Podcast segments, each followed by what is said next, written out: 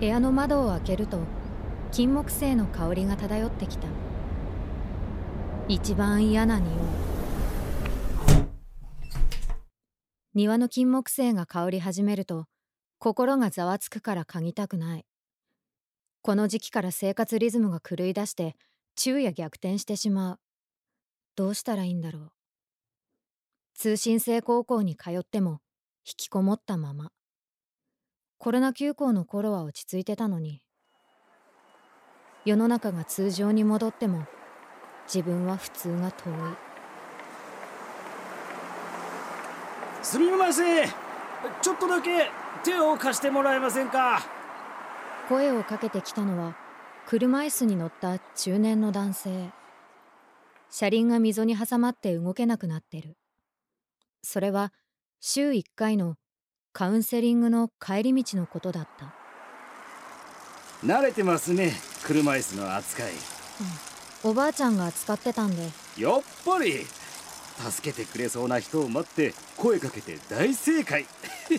あのもう大丈夫ですか？ああはい大丈夫。助かりました。じゃあ失礼します。これかわいい。ほら嬉しい。介助者いないと動けないんで神様仏様より介助者様様です。車椅子の後ろに神様仏様解除してくれる皆様と拝むようなシールと平田と名前が書いてある。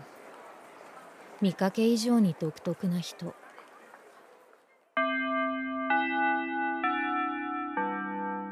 あなた学生さん？今日はお休みかな？あはい僕は中学から車椅子になって引きこもった時期もあったけど生き延びたらこうやって学生さんに助けられるんですね。今日はいい一日です。どうもありがとう。そう拝まれてこの場を離れたけど本当は学校休みじゃない。単位足りないのに行けないでいる。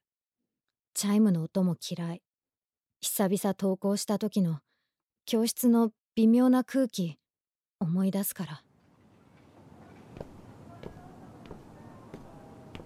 次のカウンセリングの日神社近くを通るとあの平田さんがいた。今日は鳥居の前で止まってまたトラブル？どうかしましたか？おっとこの前の学生さん？ドンピシャだわ。ちょっと期待してました。え？いやあのね車椅子用のスロープあるのはわかるんです。でもせっかく日本一長い氷川神社の参道だからワープせずにお参りしたいなって。はい。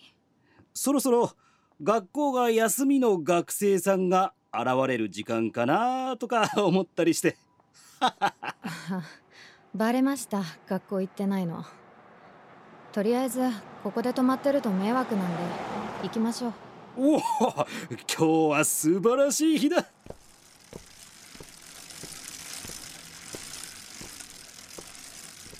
こっちはどうせ暇だし。楽しげに車椅子に乗るこの人が以前引きこもっていたと聞いてなぜか興味を持った。どうやってこの暗い洞窟から抜け出せたんだろうこうして見知らぬおじさんと長い石畳の参道を歩くことになった。車椅子は押す人によって見える風景も道の感触も違うんです。今日はお参りにちょうどいい速さ。あ調子こいてます。なんかこないだ自分の嘘を見抜かれてるなってなんとなく思ったんです。ほうなぜでしょう？私が学校行ってないと気づいてわざと引きこもりの話したのかなって。こちらこそ見抜かれたか。実は不登校かなって思う学生さんには軽く声をかけることあるんです。昔いろんな人にお世話になった勝手な恩送りっていうのかな。まあ返事してくれる人いないけど。今時余計な接触しないから。そうそうでもこの間チャイムの音であなたの視線鋭くなったでしょ。学校に敏感なのかなって。僕もあの頃同級生と遭遇しない道選んだりしてたから。まさに先輩ですね。脱出できたんだからすごいです。ん？引きこもりからシャバに復帰した方法ってこと？うーん。僕の場合はもう生きたまま腐りそうって思ったからかな。確かに。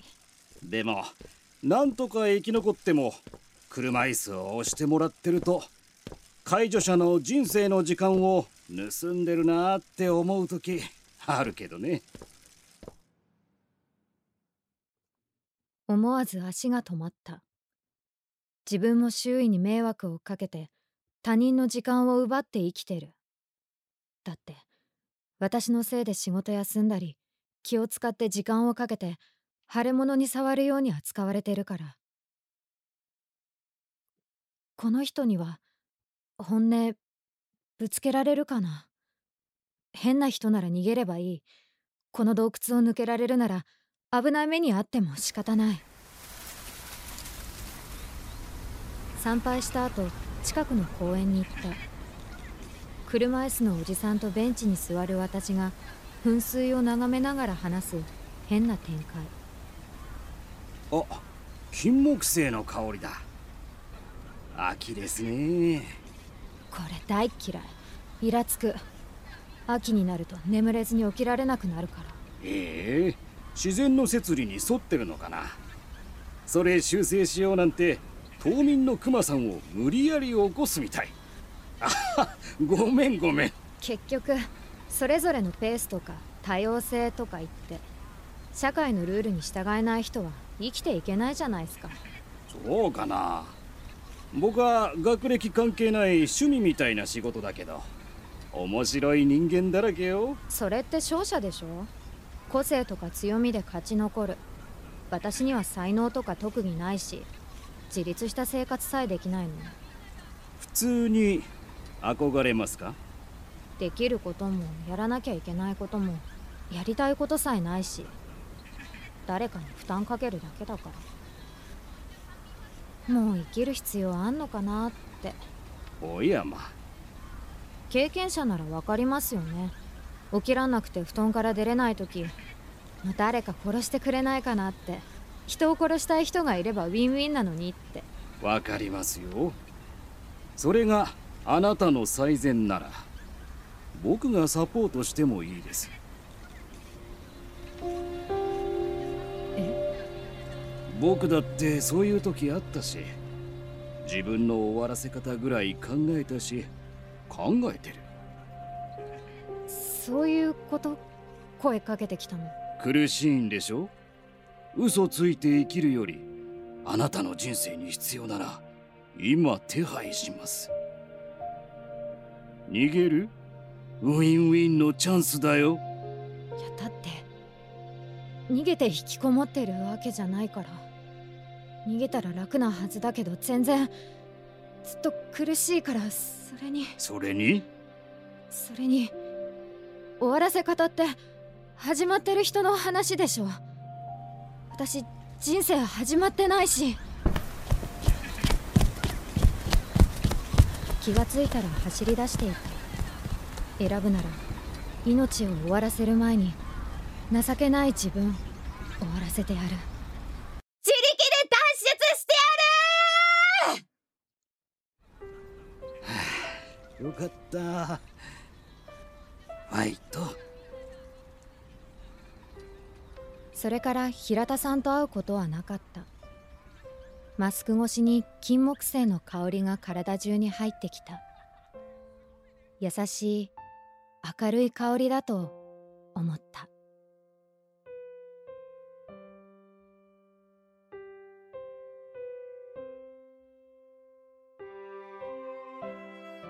金木犀の香る頃。脚本三浦明子。出演山岸勲。マリナ。